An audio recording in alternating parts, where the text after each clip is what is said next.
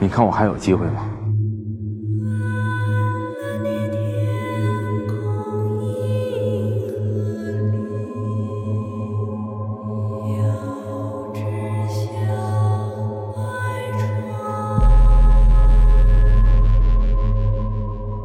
？Hello，大家好，这里是五期看剧，我是你们的七姐。大家好，我是健健。大家好，我是酸奶。啊，我们终于迎来了新的一期，时隔很长时间。是的，因为最近还是很多东西，就是想要说的、想要聊的东西，好剧、好电影，其实现在真的很少，所以我们现在已经断更了很久。这次突然之间，我们又要重新更新呢，其实还是因为。突然就是在网络上异军突起了一部非常非常引来热议的一部网剧《隐秘的角落》。最近很多平台都开始就是大力的宣传啊，不光是宣传，而且各种的解析啊、评论啊什么的。它的豆瓣已经高分，已经达到了九点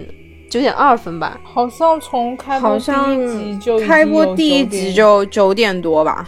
就是一直都很高。其实它这个迷雾剧场不是从。今年第一部那个《十日游戏》，其实那个时候就已经有一些话题度了。然后呢，这个隐秘的游戏是直接让它这个话题度爆炸了。啊，对对对对对，嗯，就是因为现在很多平台都已经开始有各种解析了，然后就是关于这个悬疑悬疑剧里面的各种隐藏的一些线索啊，还有一些就是它的一些，嗯。解析剖析吧，就是讲述他这个故事到底发展的剧情是怎样子，简直太多太多了。然后基本上已经把火了，真的太火了。对对对，导致就是无论是那种知乎还是豆瓣，或者是一些微博超话，还有 B 站，全部都在刷这个。我周围的人所有都说：“你看了吗？你看了《隐秘的角落》吗？”真的基本上就是全民化了一个剧。对对对。而且他的梗基本也都出圈了，爬山梗，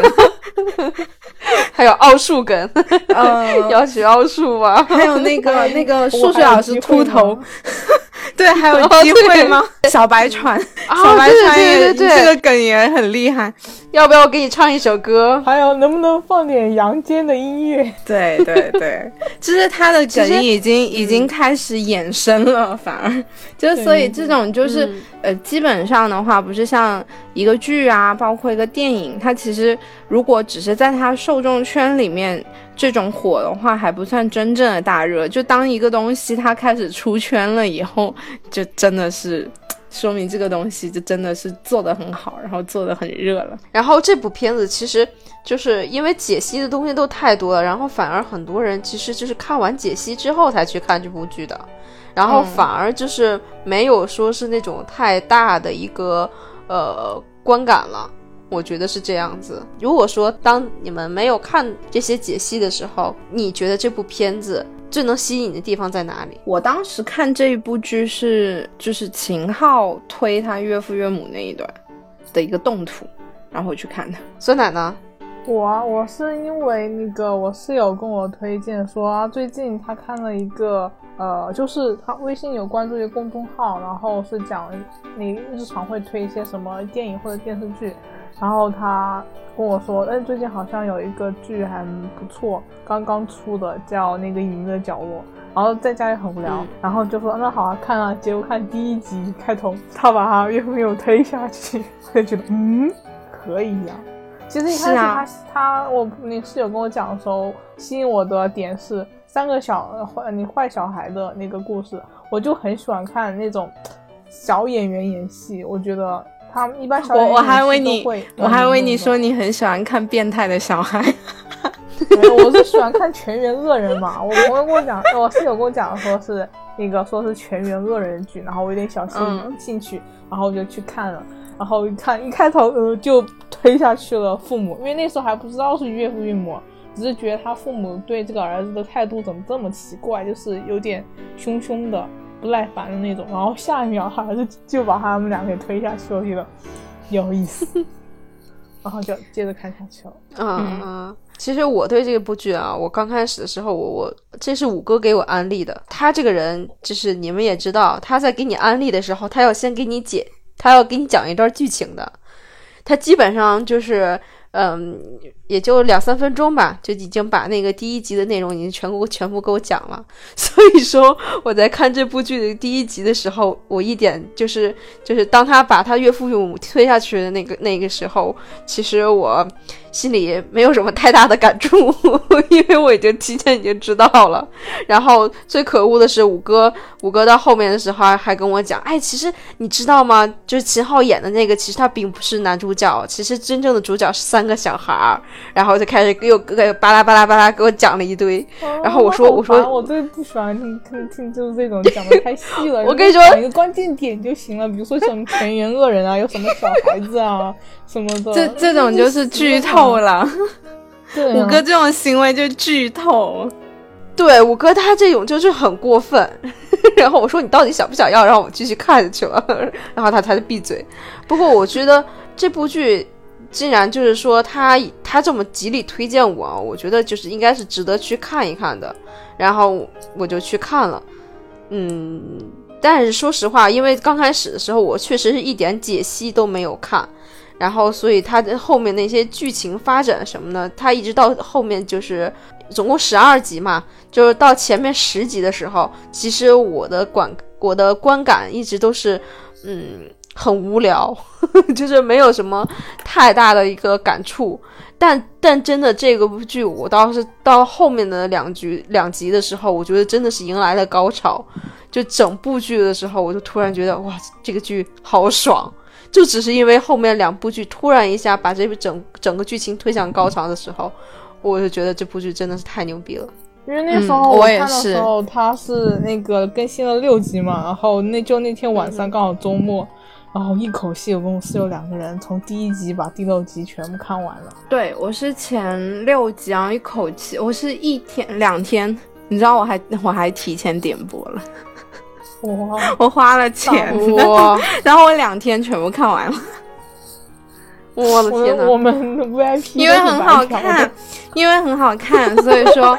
就是越看越带感嘛，就很想。赶紧看完，然后我大概是呃第一天，第一天我看了看了八集吧，然后反正看完了以后，然后呢，当时那天就有个公众号也是推嘛，然后我就去。看了一下，然后他那个就有讲到，就他那个呃公众号里面就推荐的时候就有说到一些原著的东西，就比如说那个小孩子啊什么这些的。然后所以说大概的话，我就大概能猜到一些，就比如像嗯，因为他他那个有讲原著相关的一些，就比如说呃为什么普普跟颜良会逃出那个。过福利院呐这些的东西嘛，就援助的这些东西。然后所以说，其实那个时候我看完第一天看完，我看完那个公众号以后，我就觉得已经已经可以猜到一些东西了。后面第二天再再把后面的看了，然后所以其实他这一部，我当时。就是总体看的话，就是它整体哦，就细节做的很好，这个就不说了。还有一个，它其实这个整体的故事进展的那个把控，它的那个节奏把控也很厉害。其实，因为我平时比较喜欢看这种悬疑的嘛，所以说我其实前面有些那种小细节，可能我会看的细一些。七姐的话，你看你到后面。就其实也相当于是他前十集嘛，他铺垫好的东西，然后后面最后两集爆发出来，然后你就会觉得他超超级强，就会有这种感觉。主要其实还是因为我对这种悬疑的东西并不是很感兴趣，但是他有他他那个爆发的一点一出来的时候。对。就算我之前很不感很不感兴趣的这种态度去看的，但是他后面的时候真的是让我觉得震，真的是震撼到了的那种感觉。嗯，而且最主要的是什么呢？最主要是里面就是都不是很流量的一些演员凑在一起，然后他们，然后反而就是每个人的那种就是演技在线，非常的爆棚。嗯，我觉得小演员的演技真的很棒，特别是那个。呃，朱朝阳的扮演者，我觉得他演戏的那种细节，经常有什么神态、什么变化、什么细节，真的抓的超级好。我我觉得其实这里面的演技都挺好的。我个人是觉得他们里面演技都很好，包括婆婆还有颜良，就是基本都在自己角色里面嘛，都发挥的很好，嗯就把角色是相当于每个就不不管是哪个角色，我觉得都把自己的那一个角色吃的很透，然后就相当于演活了。你包括像那对个那个演王瑶的那个。我觉得他演的也很好啊，因为刚开始前面那几集我真的很想打他。就哪有后妈这样子当的，真的是，实在是太气人了。不过其实你再一想想，好像一般来说很多后妈 都不太好像都这样。对，不过其实你 看呢后面慢慢也能，你像毕竟自己的女儿死了耶，我觉得都会嗯疯掉的。当时，而且他心里面一旦有一个怀疑的种子埋下的话，那个时候就不能按常理去考虑他的思维方式啊。对，而且他第六感还有时候觉得还蛮准的，从另一个方面想的话，还蛮准的。对，就尤其你看到后面以后哈，然后就觉得这个女人的第六感好准。如果说在这部剧里面让你选，就只让你选三名，然后你最喜欢的演员，你会怎么选？我呀，我现在的话，嗯，第一个应该是秦昊吧，然后第二个应该是朱朝阳，第三个应该是普普。哦，其实我还想加耶，我真的觉得里面还如果如果可以第三名，我觉得可以可以并呃第二名可以并列，朱朝阳跟张那个演他爸爸那个张颂文也都演的很好，嗯他爸爸演的也很好，那个演员。对，朱永平这个角色演的真的很好。对，就是他演的，就是把一个不是很称职的父亲演的非常的好，但是他后期就是前期是不称职的父亲嘛，然后后期他是想去弥补的一个那种，就整个心灵变化，他演的就是很自然，就是确实我觉得，其实朱那个演那个朱永平的，我觉得他排第二都有点可惜，我觉得他可以跟秦昊并列。然后包括像那个，其实那个演那个警察的那个王景春啊，他也演技很好啊。就我觉得这一部里面基本没有什么演技洼地吧，我觉得我个人觉得 都很好。嗯，酸奶呢？哇，我的心中的前三名，我还是喜欢占小朋友一些。我喜欢小朋友演技，因为就比较生动啊。第一个我排的是朱朝阳这个嗯角色，我觉得真的很棒演的。然后第二个还是他们家的那个呃朱永平。第三个，哎，其实跟健健一样，我觉得朱永平的角色和张东升这个角色都很好。反正就是他们俩，就是如果只能选三个的话，就这三个。然后在我心中，呃，他们俩并列第二，然后第一就是朱朝阳，然后哦，就没有第三了。呃，因为如果只选三个的话，就是这三个三个角色，我觉得他们演的真的好棒啊！嗯，就就是我觉得都很自然，就是像刚刚说的，都在自己的角色里面，然后都把自己的角色诠释的很好，就是相当于已经走入这个角色，就是这个角色就是他的那种感觉已经出来了，所以确实，我觉得这个就是整体为什么我觉得它能爆的一个很大原因，一个是呃整体的一个，比如导演的细节把控啊、节奏把控啊，包括其他后期制作这些手法啊这些的都都很好，还有一个演技都很好。就他没有说让你，你比如像之前也有一些剧嘛，就那种大家都很好，可能他有那么一两个就是那种不太行的，然后呢，你就会看得很尴尬。然后，但是这一部剧不会，就要所有人都很好。对，连朱晶晶都是的，演的真的让我对，我觉得朱晶晶 朱晶晶演的就是一个熊孩子嘛，对就是一个熊孩子啊，就是那种嗯，不是很能明辨是非，然后主要还是跟着家长态度学怎么去对别人的一个熊孩子嘛。嗯，对，就是他也就相当于也是在自己的那个角色设定里面吧。真的，嗯特别是他在那个五楼的时候站在桌子上，然后跟那个那个朱朱朝阳吵架，然后说他的时候，真觉得我靠，这一看就是一天到晚看大人们学大人们说话，真是刁蛮任性什么的。看了我真的对啊，其实都能感觉到朱晶的这个小演员是有生活的人，就是他能够他这个这个里边就是确实像像你们说的那样子，确实每个演员他都是演技在线的，就是不管哪怕一个小小的一个就是类似于那种客串吧，就比如说是那个周春红的一个就那个景区的马主任。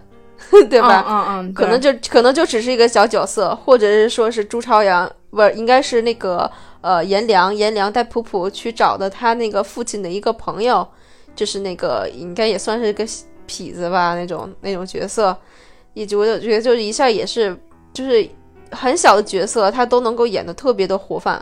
感觉这就就是就是真的，好像就是不像是演出来的，对，就是自然嘛，对，因为对。嗯，其实那个就是演爸爸那个朱永平啊，我我之前嗯就插个题外话，就去年不是他他有上于妈的那个有个综艺嘛，然后叫那个演技派嘛，他在里面当导师，他在里面就是教那些那些年轻的演员，他就是要生活化，就是你不要，他其实你演技最就是演的好不好。他说：“不是你要让别人看出来你不是演的，就是生活化的一个。就所以说他他他在那一个里面，他也有设置一些，比如说打个比方，就是一些题目哈，会让他们就比如说有个人的钱包掉了，那你看到就你作为路人，你看到人家地上掉了个钱包，你的反应是什么？然后有一个就是那种新生吧，就那种很年轻的，又不是。”反正可能刚学表演没多久的，就很做作，你知道吗？他还捡起来，然后还左看右看，然后呢就这是谁的呀？然后在那问，然后那个就让其他人去点评，就让他演完了以后，让其他那些年轻的演员去点评他的演技怎么样，就很浮夸。然后他，然后朱永平就再给他示范一次，就是很自然的，比如你像正常在路上见那个捡的钱包，他可能捡起来。然后看一下，然后他就走了。他可他不会说在那去问或者是干嘛。他有些要么他就自己拿走了，要么就就直接直接拿去给警察或干嘛这种的，对吧？然后就是所以说，我觉得其实我在想，他这一个剧组大家的演技都这么那个，是不是跟张颂文在有一定关系？因为他好像也是，就是嗯，他不他好像好像。经常有一些那种就是比较年轻的，或者有一些那种，他好像会教别人怎么去演，所以我觉得有可能。我觉得这部剧也是老演员带小演员，对，应该有带。我觉得小朋友的那些应该是有一些大人，包括你可能像秦昊啊、像王景春啊、像张颂文啊，包括刘琳啊，他们这种大人应该有去引导他们怎么去演的。然后，所以才能演的这么自然。对对对，不会干涉太多，因为小小朋友他小演员他的反应其实就更更自然一些，其实会比大人演的会更自然一些，因为他们不会思考太多，他们一般都会靠自己本能的一个想法一个表现。但但是我觉得他这一部真的，我觉得就把那些就所有人都演的很自然，就真的。就他们就是那个角色的，就已经反正在这一部剧里面，他们就是那个人嘛，就是这样的一个，所以包括他们很多一些微表情的一些那种反应啊，这些的，就是很自然、很生活。所以说，我觉得他们演技上这个这一部基本就全员都很好。就很平均。我记我记得我在刷那个某音的时候，然后就有看到，就是关于这个一个后面的花絮，其实就里面就看到，就是那个，呃，就是张颂文他是怎样去教那个荣梓杉，也就是朱朝阳这个小演员怎么去演这部，就是演这么一个片段，嗯，就是在演那个，就是他们还在医院的，就是朱朝阳在医院，然后他爸爸来看看他，然后就是教他那个。关于王丽的事情，这些事情，然后就在那，就是那一小段，然后那个，对对，张颂文就在教钟子山，你你该怎么去演什么的，就然后其实要我说的话，我其实真的是很，嗯，我真的是很喜欢老演员，比如说就是王景春和张颂文、刘琳，他们三位人其实应该是我的那个，在我的就是 top 并列第一吗就是。呃，不是并列第一，就是说，如果要选选选三个那个，就是哦我相对来说比较喜欢的，嗯，当然，秦昊秦昊另说啊，因为秦昊真的是这部这整部剧真的他已经是挑大梁，真的是很厉害。他的先撇去不说，但是我真的是要很喜欢这个三个老演员，嗯。嗯，因为我觉得就是因为首先首先一点就是刘琳嘛，嗯，嗯，如果要是看到的那个就是呃知否吗？那个？就是对，我我第一次知道他就是知否，其实，嗯。对，大娘子真的那个，她她在那大娘子里面就把那个角色哎演的就就很活灵活现，就讨厌不起来。其实他应该是一个属于小反派人物，但是你就是讨厌不起来，觉得这个角色就很讨喜。后面的时候，第二次我知道刘琳的时候是在那个《身临其境》，新就是新的一期《身临其境》，然后他就是有那个就是进行一些配音。他的表演非常非常出色。然后从那个之后，我才知道，其实刘琳，别看她演的演的那个一些角色都很大胆，都很泼辣，但是她真的现实生活中其实是个一个很腼腆的小女人那种感觉。然后，然后就是她在这个就是在这个在隐秘的角落里面演那个周春红这个角色的时候，就是她把妈妈那种就是呃一个单亲。母亲的一种就是希望寄托在儿子的那种那种感觉，就是也是表现的特别的，呃，冲击力很高。然后就是他，而且我感觉就是这个周春红的内心戏特别多。是啊，他其实这个、就是周春红吧，我觉得他算是，就他算是那种嗯单单亲母亲，但是他有点略微心理。其实我觉得周春红她本身自己也是有一点点内心也不是特别。有一点点小扭曲的那种，你我觉得她其实儿子在她的心中，她可能母爱有一部分，但是其实虚荣心占的比例更大。对，对对嗯对对对，就是对他其实是爱他的儿子，这个没错，但是他爱他的儿子的同时是带有了一些目的性的，就是他给他儿子，就是想要他成为他的骄傲，就是就是他啊其实感觉，你看，包括一开始嘛，其实就一开始那个就是讲朱朝阳跟就是在学校那个老师跟他讲的那些事情的时候，就可以看出来一个朱朝阳的性格，他非常的内向，而且就是甚至说他不合群，然后老师啊、同学都其实都发现了嘛。第二个就是那个妈妈的话是什么？她反驳老师，然后就是说她觉得她儿子只要学习好就行了，其他什么都没没没关系。那么这个其实这个时候你就可以看出，这个妈妈她虽然喜欢他，她是是爱她儿子，但是呢，她更需要她儿子变得很优秀来证明，好像就可能是向她的前夫，或者是向别人证明她其实不差，就是她能够教出的这么好的一个儿子，然后给自己脸上也增光，这种感觉。其实我倒觉得她可能是把出朝阳变成一种情感上的填补，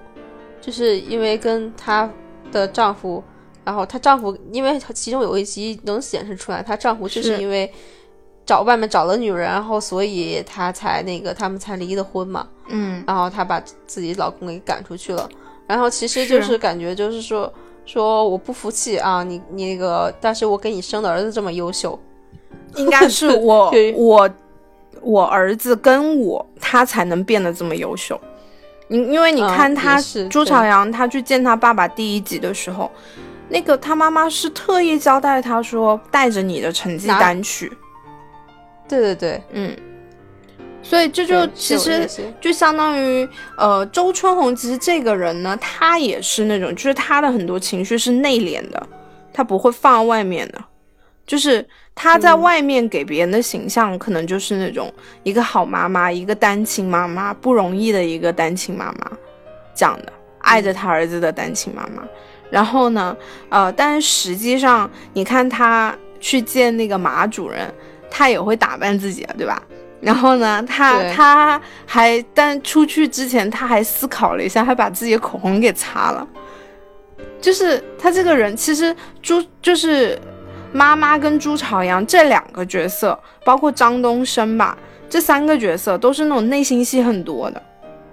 所以说这三个角色相对来说，他们的把控就是在对于眼界要求，其实按理说是更高的。他并没有那么的外放，就他们的很多东西都是要，就是更多的就是你要把内心的一些东西给。演出来，就包括像朱朝阳的那种、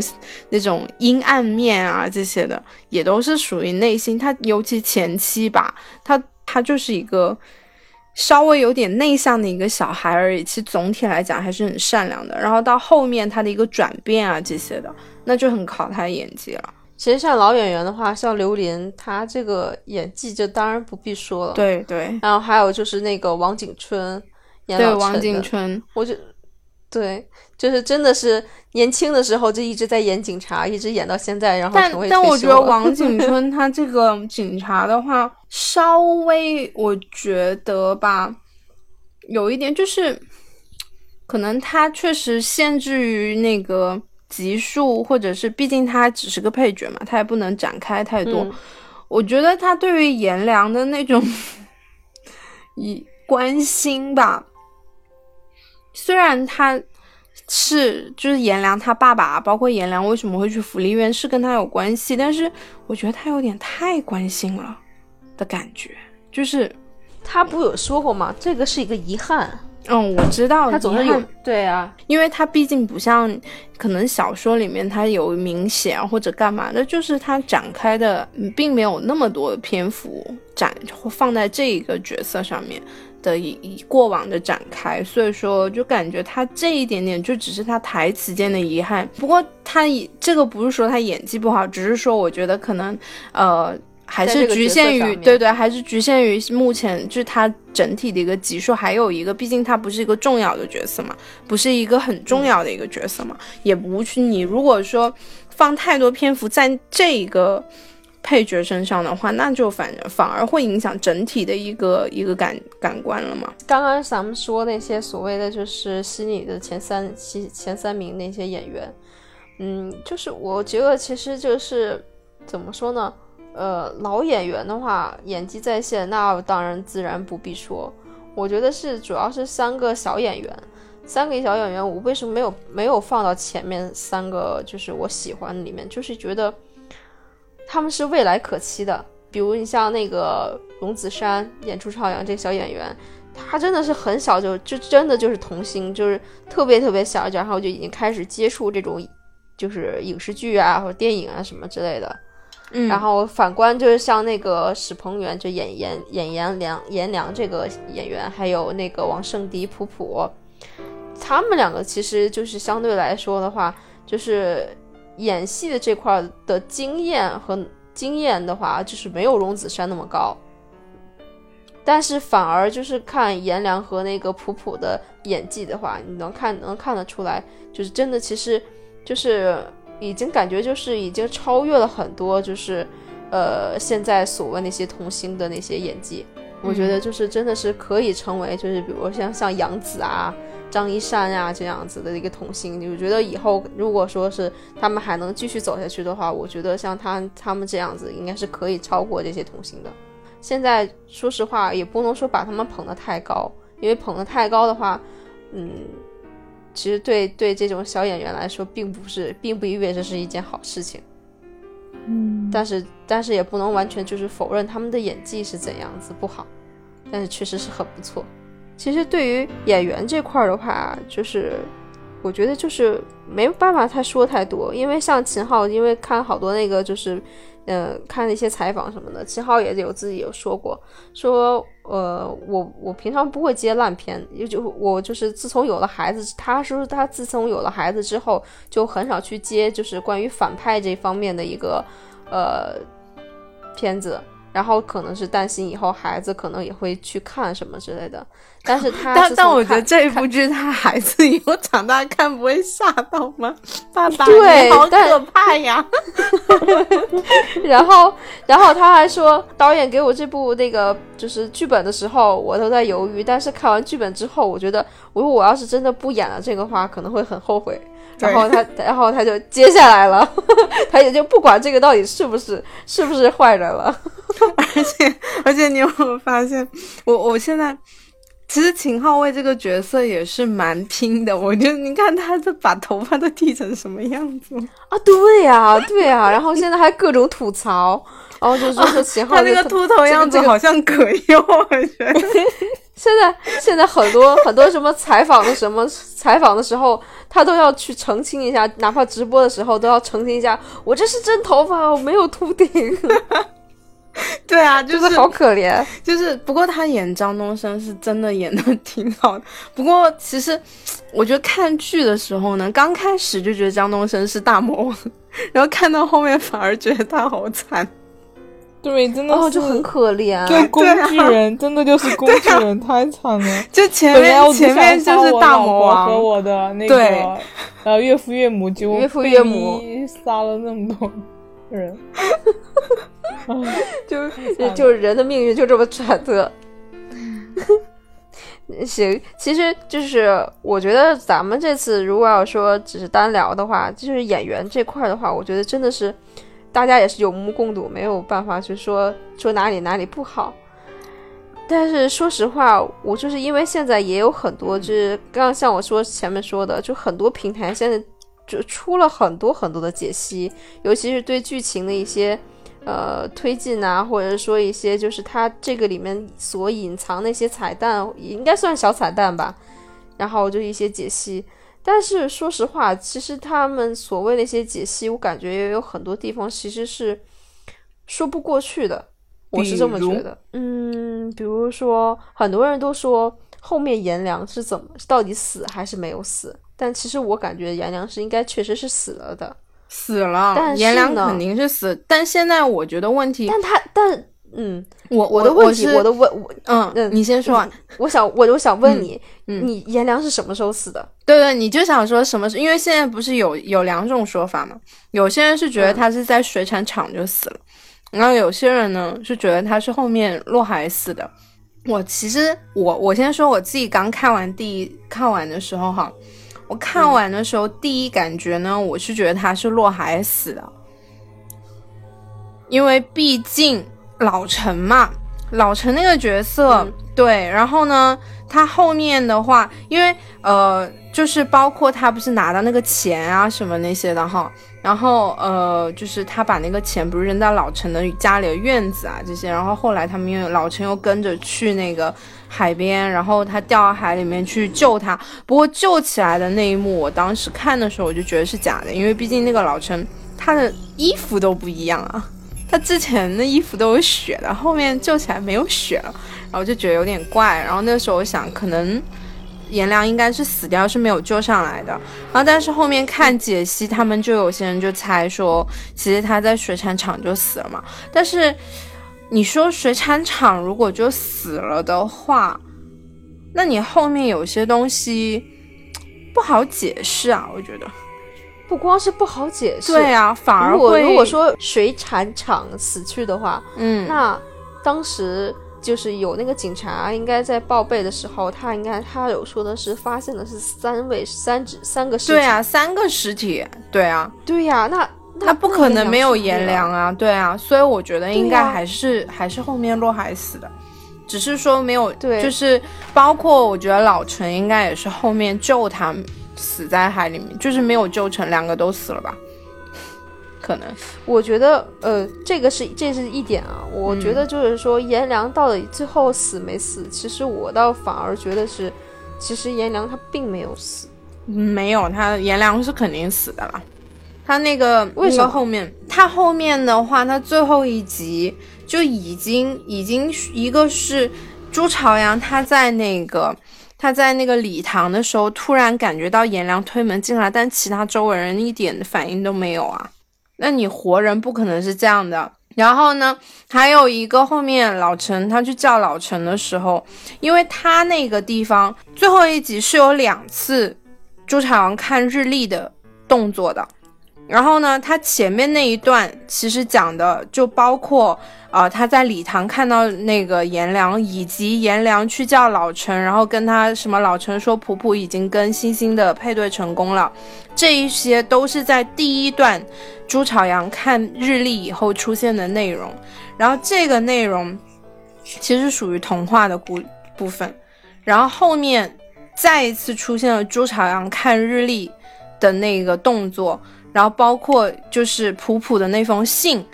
这个内容才是现实的部分，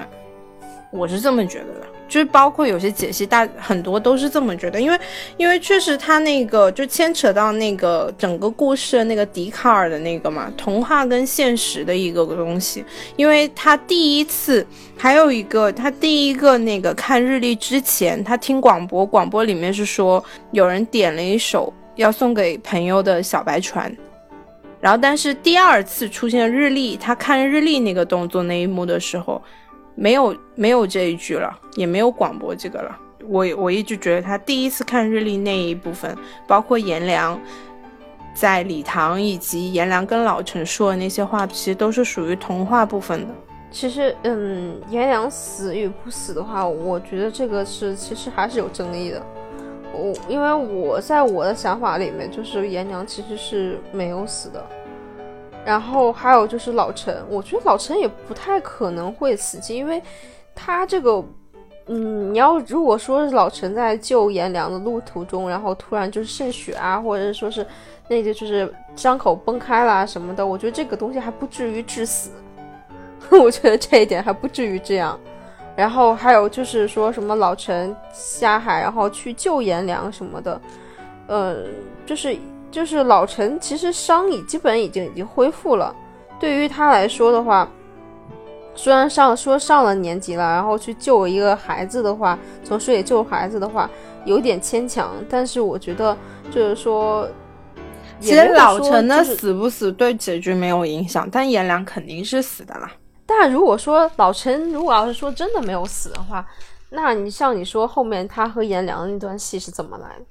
所以现在倾向就是那那个是属于童话的部分嘛？那童话的话，那就可能两个都死了。反正颜良是肯定死的了。那你这么推断的话，那老陈肯定也是死的了。嗯，我觉得就是我其实我都我倒还是觉得什么颜良的话。他颜良这个结局不肯定是定死的，他觉包括普普啊这些，他们两个是肯定死的。朱朝阳为什么他后面要搞这么多事情？他其实就是借刀杀人啊！啊，这个倒是，说实话，这里面就是所有人的死里面的话，我觉得就是最可最可疑的，应该就是颜良和那个陈警官。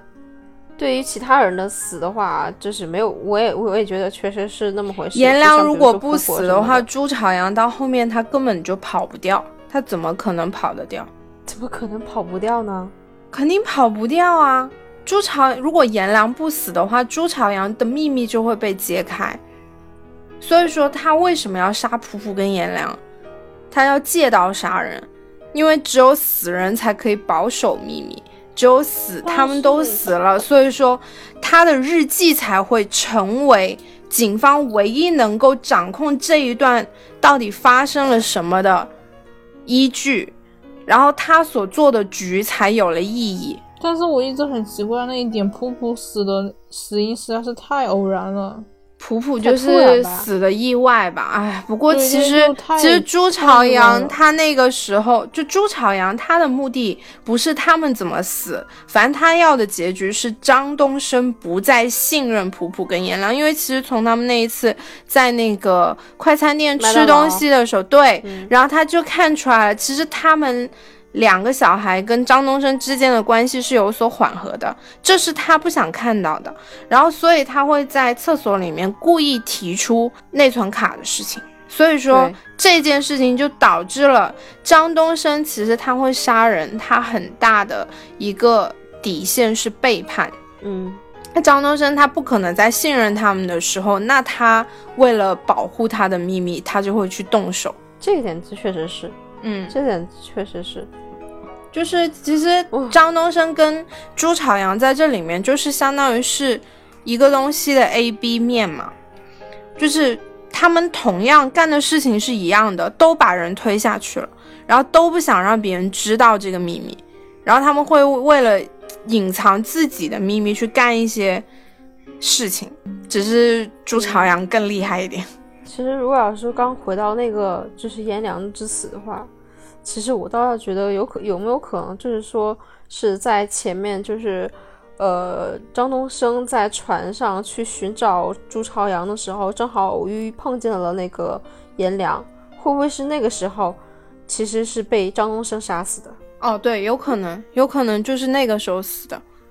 对。对我，我刚开始想，我觉得他可能死的话，会是在那个时候。哦，我觉得就是在这个床那床上，然后他不是遇到应该是他们打斗那个地方死的。对，然后呢，后面抛尸了。对，后面的话应该是他们现有一些解析，我看到就是说他那个呃，就是他掉到颜良，不是跟那个呃朱朝阳，就说什么让朱朝阳。就是相当于劝他回头的那种感觉嘛，其实然后他就掉下去了，松手就掉下去了。然后说，其实那个时候开始，颜良只是作为朱朝阳一个善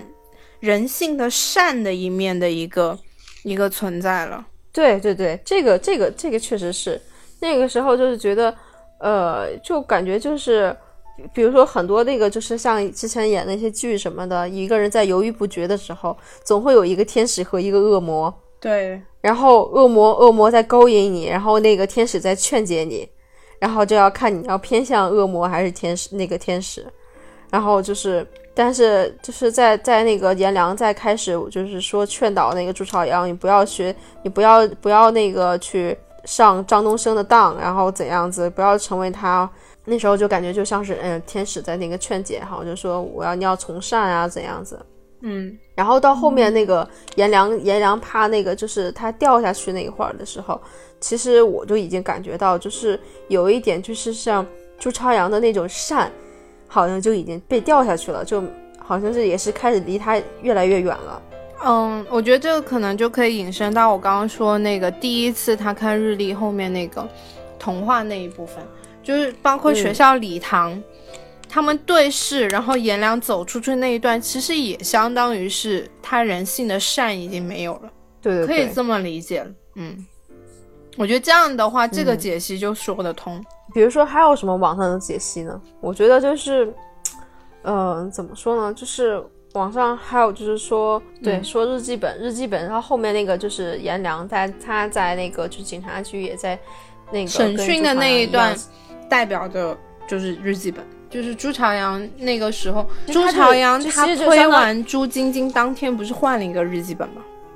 对，就是那本东西，应该就是那本东西。就就就相当于，其实就是导演把那个就是一个铺前期的铺垫就已经在前面几集已经开始铺好了。嗯，然后你根本不会猜想到这个前面一个小小铺垫只只是换一个日记本而已，然后没有想到后面会把一个故事就是推向一个另外的一个角度去演。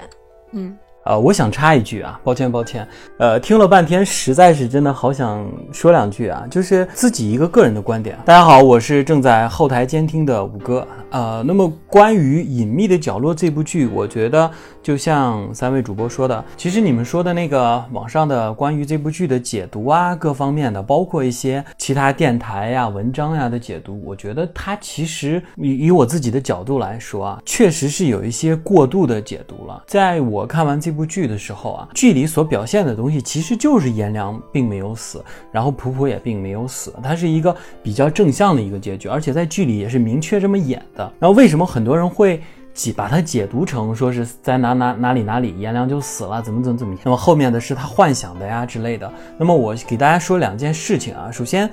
这部剧我为什么这么强调？肯定说这部剧它就是这么演的，并没有什么所谓的这种隐喻的东西。因为呃，迷雾剧场其实最早创立的时候，它是希望。它的剧和剧之间有一些联动的。呃，早期它的制作公司呢，就是为了这个联动性呢，所以说在这个小说改编的时候，早期其实就把人物做了一些改编。这个所谓的改编，除了这个我们所谓的审查方面的原因啊，另外一个很重要的原因就是跟它其他的剧目能够联动一下。那么最大的联动呢，其实就是颜良这个人物。呃，在小说里面，他并不是叫颜良啊，但是在这部剧里，他改编成了颜良，其实就是为了跟另外一部剧叫做《无证之罪》的主角，其中秦昊演的那个很痞的一个警察也叫颜良。根据出品方的意思呢，这个小时候的颜良就是那个秦昊扮演的长大后的颜良，他俩是同一个人物。我们从他这个人物的性格啊、造型啊，包括前史啊，他都是互相互通的。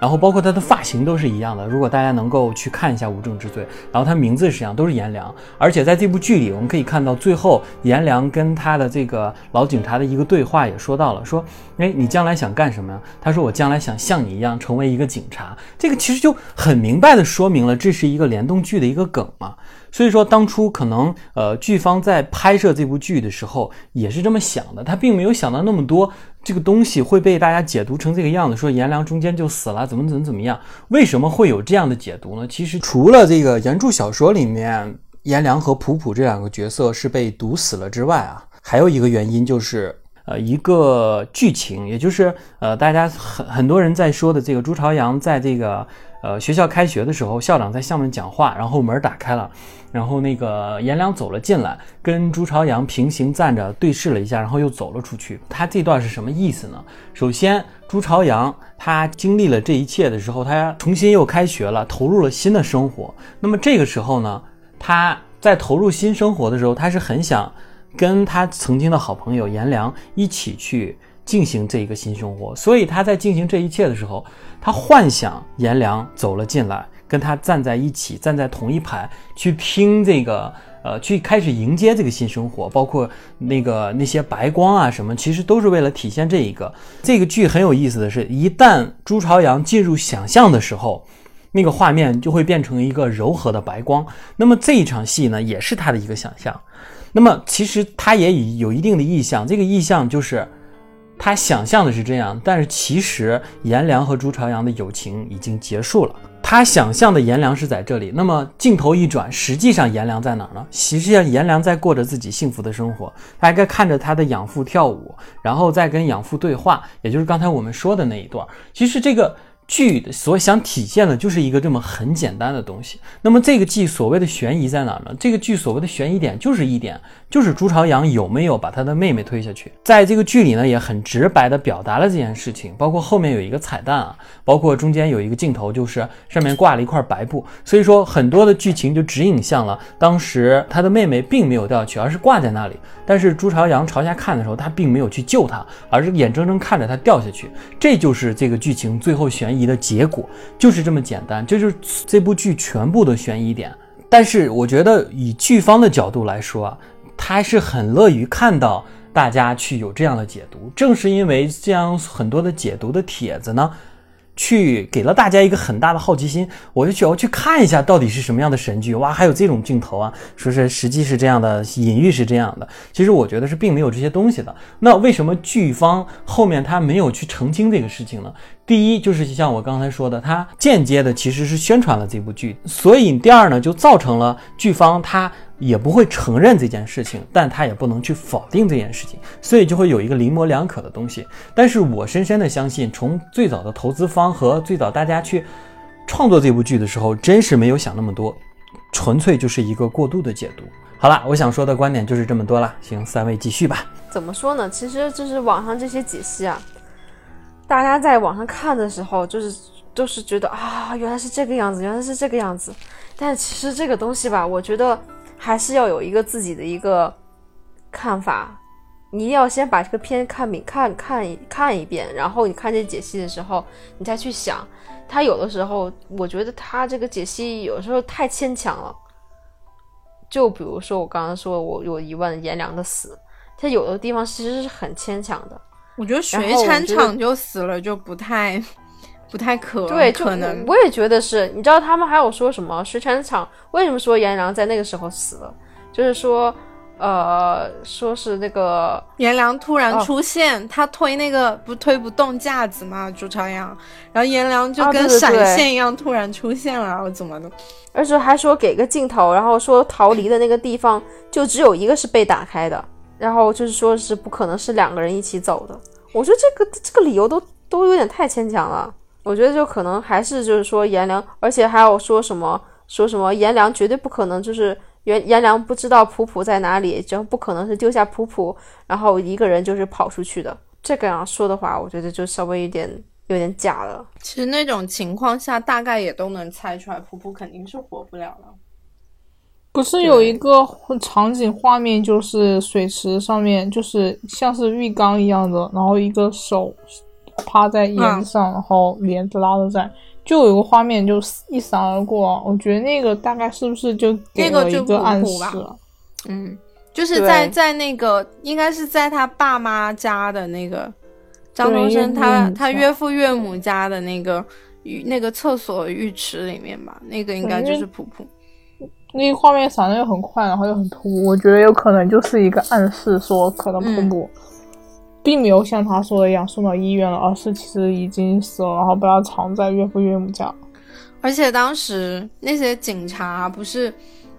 说那个什么夏那个普普已经找到那个语气，就感觉不像是活人了吗？嗯，而且还是出动出警，然后去去那个搜查嗯什么的。对啊，取证。嗯，这一点的话，网这个网上的解析，我觉得倒是还说得过去。但是你们觉嗯你们觉不觉得就是呃，就是朱朝阳干这件事情，他爸那个朱东平可能觉察到他儿子可能在有一事情隐瞒，在骗他，但是我觉得他妈妈不可能对，但他妈妈不可能在就是周春红一直在儿子旁边，怎么也会有点好奇，觉得怀疑吧？因为不是有一个场景就是啊，普普和颜良坐在那个桌子那里吃饭，然后突然间那个警察叶警官要到他们家来询问嘛，然后最后虽然朱朝阳他收了那个碗筷，但是他没有收两个杯子，杯子，嗯，对，对，三个杯子嘛，总共有。而且他妈妈一直逼他喝牛奶，可乐突然出现了，我觉得他妈不可能不怀疑。其实他妈，我觉得内心是有怀疑的，而且甚至应该到后期越往后，他应该是有猜到，就是至少在朱晶晶的死这个上面，他儿子应该是有多少有些拉楞的，嗯就他儿子肯定不是干干净净的，就多少肯定是有跟他儿子有关系，但是其实还是不愿意相信。所以其实到后面，他妈妈到后面，你没发现他妈妈态度已经开始很忌惮他了吗？就觉得他很恐怖了吗？就觉得自己这个儿子很恐怖。他到尤其是他爸死了以后，他不是跟他妈说，就说我又考了第一名，你高兴吗？我靠，他那个时候。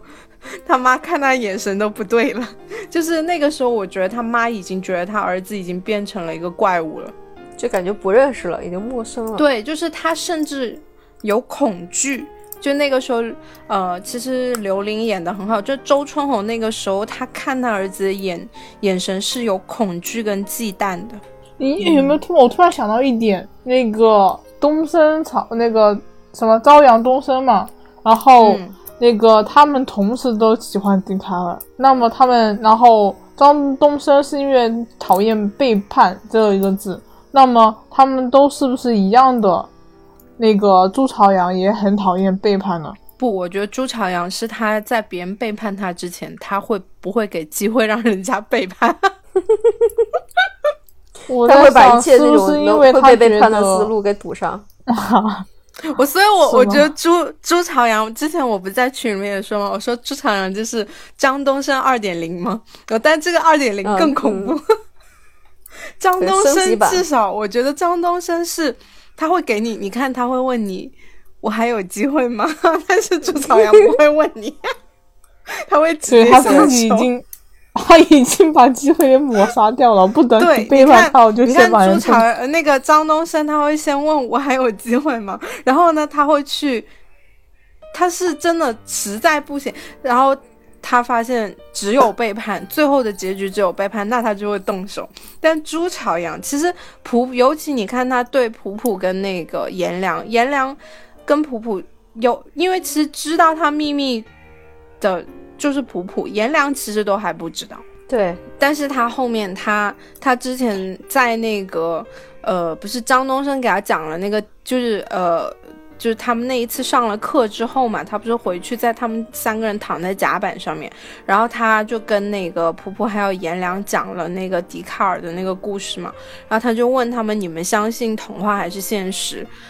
颜良说是什么乱七八糟的我不懂，然后那个那个 普普普普就说我相信童话，然后但是呃然后反问那个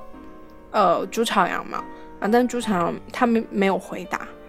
那相反的，那他可能就是他跟他们不一样，至少他相信现实。这就我觉得他那个时候其实到后面也为什么他其实普普的话，他所做的事情跟他相信童话之前选择相信童话是一致的呀。他没有，至少他对于他的朋友，他是真的是把朱朝阳的秘密给保留下来，只是说他最后写了一封信给他嘛。那封信也是说要等他。离开了，就，呃，他当时说，就是说他们都走了以后，然后朱朝阳在看的东西嘛。所以我觉得朱朝阳这个升级版的话，就是他是已经连我还有机会吗都不会问了，然后他就会动手，更恐怖。就是不要你觉得，只要我觉得。对对对，我觉得，我觉得你们会那个会背叛我，所以我就先把你抹杀掉。对，嗯。他就是这种，像这种悬疑片啊，我觉得就是可能现在人们就是就是怎么说呢？我觉得像这种悬疑片的话，就是说，尤其现在国内这种悬疑片，我觉得像就能能演到这个程度啊，我觉得真的是它可以排第一了。这部剧至少在近五年里面，国产的悬疑，我觉得是最好看的了。我个人觉得啊，就最好看的。嗯。啊，可以跟就是，甚至我觉得它总体，它主要它很完整，它不像之前就去年不是我跟五哥聊了那个《唐探》的那个网剧嘛？《唐探》的当时我们就说它是一部三分之二的好剧，《唐探》的那部网剧前前八集真的是也很好看，但是后面四集直接拉 垮掉了，头都对头，我就是 what 就 这种感觉。就是，嗯，就是，所以说有遗憾，很遗憾，非常大的遗憾。然后，嗯，这一部我现在可以说了，它是近五年我看的国产的悬疑里面最好看的一部了。我看的我看的悬疑片很少，桑拿你呢？我我看的悬疑片有，不过我很少看的，很少看电视剧，我看电影看的比较多。因为一般悬疑片的话，其实真的做那种像电视剧的话，就篇幅太长，很容易拖沓，最后就容易日剧很强啊，就是最后，但是你想日剧一一季就是也只有十几集，像这个的话，其实也总共也只有十二集，对啊，所以说一般那种推理的剧的话，其实一般的篇幅的话，我觉得十二集是极限。对对对，真的再拖不不能太长，不能太长。呃，不，就尤其你像国，其实近期不是也很多那种那种那种什么呃警匪啊什么那种嘛，就相关的那种剧也很多。然后之前我爸妈也有在看什么什么三叉戟，还有燃烧，对对对对，啊，然后其实。其实他们都说啊，他们都说这两部剧就是那种里面会有很多鬼扯的东西，然后有很多集。那你这样子搞，我就觉得，就所以说为什么说十二集这种，你不要超过十五集吧？你这种就是一个好，一般做出一个很精致的悬疑的概率就会大，因为他不会注一些很莫名其妙。因为其实悬疑推理最讲究的就是细节。还有还有节奏，节奏很重要。对你，你如果说拖沓的太怎么，哇靠，那简直就你比如像，其实近几年我是觉得日日剧，因为我看日剧比较多一点，就悬疑推理类的话，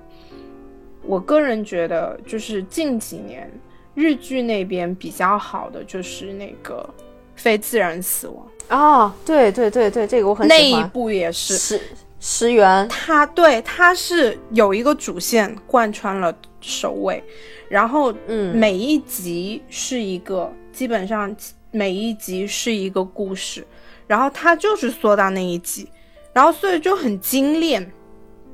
就是其实 该有的细节人家也没少，然后他该有那种呃，就是呃，给你怎么讲呢？给你一个算是一个悬念啊，这些人家也没少，而且反转也多。就这种东西，其实就是你不能做太长啦。你说你在里面住一些乱七八糟，然后莫名其妙的东西，你看《非自然死亡》，它基本上也没有什么感情线。而且国产剧，我觉得国产悬疑推理那种最可怕的就是，有一些他拉着个那种什么四五十集，他就开始这个又有什么感情纠葛，那个又干嘛干嘛，啊我、靠，那搞什么？我是来看悬疑推理的，呃，悬悬疑推理的，不是来看恋爱的。我觉得对我也是，这种就我很烦对啊那种。就是那种就属于注水了。我觉得你要讲悬疑推理，你就不要你包括像之前唐探，唐探他那个网剧，它一个东西一个案件一个故事四集，很好啊，节奏啊各方面都很完美啊。呃，最后四集不说哈。我呀，那个唐探真的，我想到最后四集我就想打人。还好我没有看最后四集，我听别人说了不要看，然后我就没有看。一看，嗯，后面四集演员都换了，那算了，我不看了。啊，别看，我跟你讲，当时真的那那一次看完了，我都我都我都无语了。其实现在进就是如果说抛开就是说唐探这些的话，嗯、国产现在很多就是网剧，还是像之前说的，网剧现在真的是越来越好了。还有一个中国、那个中国那个悬疑推理不好拍，广电总局给的那个对太要求太多了，中国又没分级，所以说，所以说，所以说，就是说，虽然是他原著是坏小孩，但是他也不敢用同样这个名字，然后可能这个名字都过不了审，啊然后那个，然后它后面就是这个东西，它就是里面就是一些隐喻的东西，然后没想到还能拍出来，然后让大大家去找线索，然后能够去理解，它这一点是真的是很。很值得，就是后面的那些悬疑片来进行一个借鉴的。但是不是说它这个迷雾剧场暂时要停播了吗？好烦啊！还有还有一个导演的功力也很重要。哇，这部真的我这个这个导演不是之前好像我看没拍过，就是他主要好像也算新人导演吧。我觉得这个导演太强了，他的功力好强。就这个隐秘的角落，对，这个、嗯这个叫辛爽嘛，我记住他了。嗯，你记住他了。对我后来知道他，他居然之前是玩乐队的，是一个音对他乐制作人，之前玩乐队太的，厉害了。然后所以他们就说这一次这一部的那个配乐，我靠，那时机掌握的简直刚刚好，而且那些恐怖的音乐，哇，真的绝了。哦，对对对，他那个音乐真的超棒，尤其我我超喜欢他前面就是开头的还敢听小白船吗？啊，是是是是是，这个这个这个有点可怕。小排船还好，我就很喜欢他们片头那个 PV 做的很好。对，片片头那一段做的也很绝，而且它其实每每一集后面的片尾曲跟那一集是有关系的。它对它每一集片尾不都不一样吗？嗯，还有小彩蛋，我都错过了呢。后来不是看弹幕，我都不知道有小彩蛋。我是我是正好我那个时候正好手机上有有要回信息，所以我就没有我就没有往后没有往后点，然后正好听到那个彩蛋了，当时我还吓了一跳的。嗯，其实中国有很多小说，就是悬疑推理这些也不错的，但关键你比如像其实秦明啊，秦明系列也很好看的小说，但是你看秦明系列拍成电视剧，不行，完全没有感觉。嗯，对。我现在在想是什么时候中国赶紧分级，然后你那样子的话，我们成人就可以看一些按着原著拍的东西了嘛？哎呀，烦死了！然后整天他们又被卡，然后什么太血腥的又不能有，然后太阴暗的又不能有，结局必须得按一个伪光正的，就是那种呃怎么怎么的，哎呀，我觉得这个有点难，有点难，不过可以期待一下往后剧。其实像这种就是就是虽然限制了很多东西吧，就是可能在制作上还有演演绎上可能会有一些桎梏，但是我觉得就是说，呃，反而就是能够激发人们的创造力。就比如说像这个隐秘的角落，反而就是辛爽他能够把这种就是在这么多桎梏下 情况下，能把这个悬疑片然后拍的这么好。所以他们就说就是在那个什么过审的边缘疯狂试探。嗯，对对对，是有这种感觉。呃，其实咱们现在讲了这么多啊，没有说讲关于就是这部戏它具体是怎样，我们也没有说太多的剧透。其实现在无所谓什么剧透不剧透了，因为现在火的一塌糊涂。我觉得基本你解析该看的都看了吧。你看，你看三两三个解析，那整部剧你都知道讲了什么。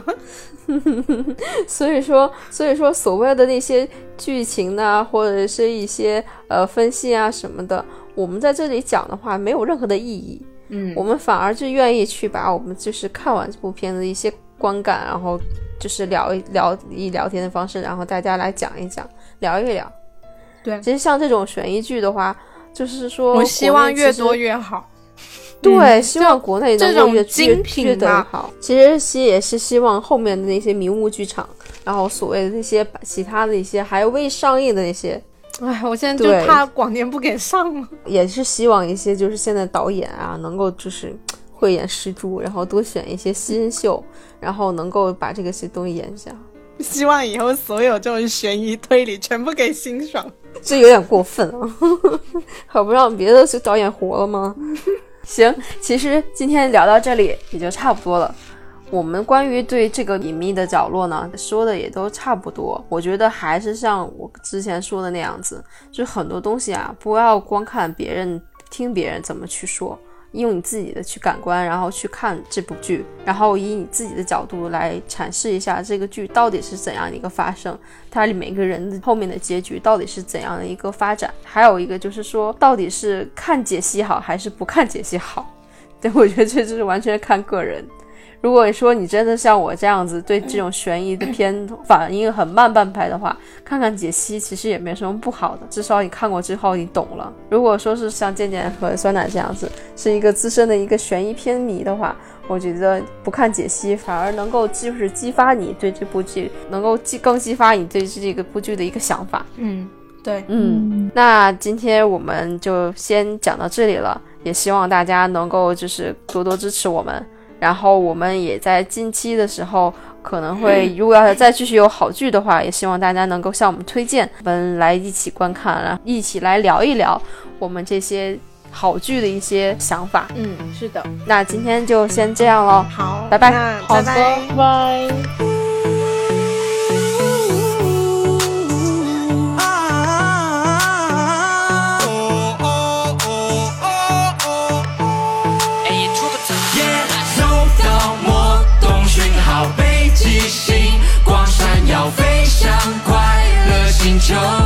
稍息立正，稍息立正，站好。超时空的邂逅，银河系，外街头说出你的暗号。莫懂北极星。基本上回完这话之后吧，回你一两句，你还觉得啊，OK，他还至少他还在，然后就没有然后了，他怎么就就对就没有然后了。他好，他回你，你知道吗？我上次发给他，然后没有回我。我给他发的东西都没有回，有的媳妇忘了咱们了。你说咱们这几个女孩子不香吗？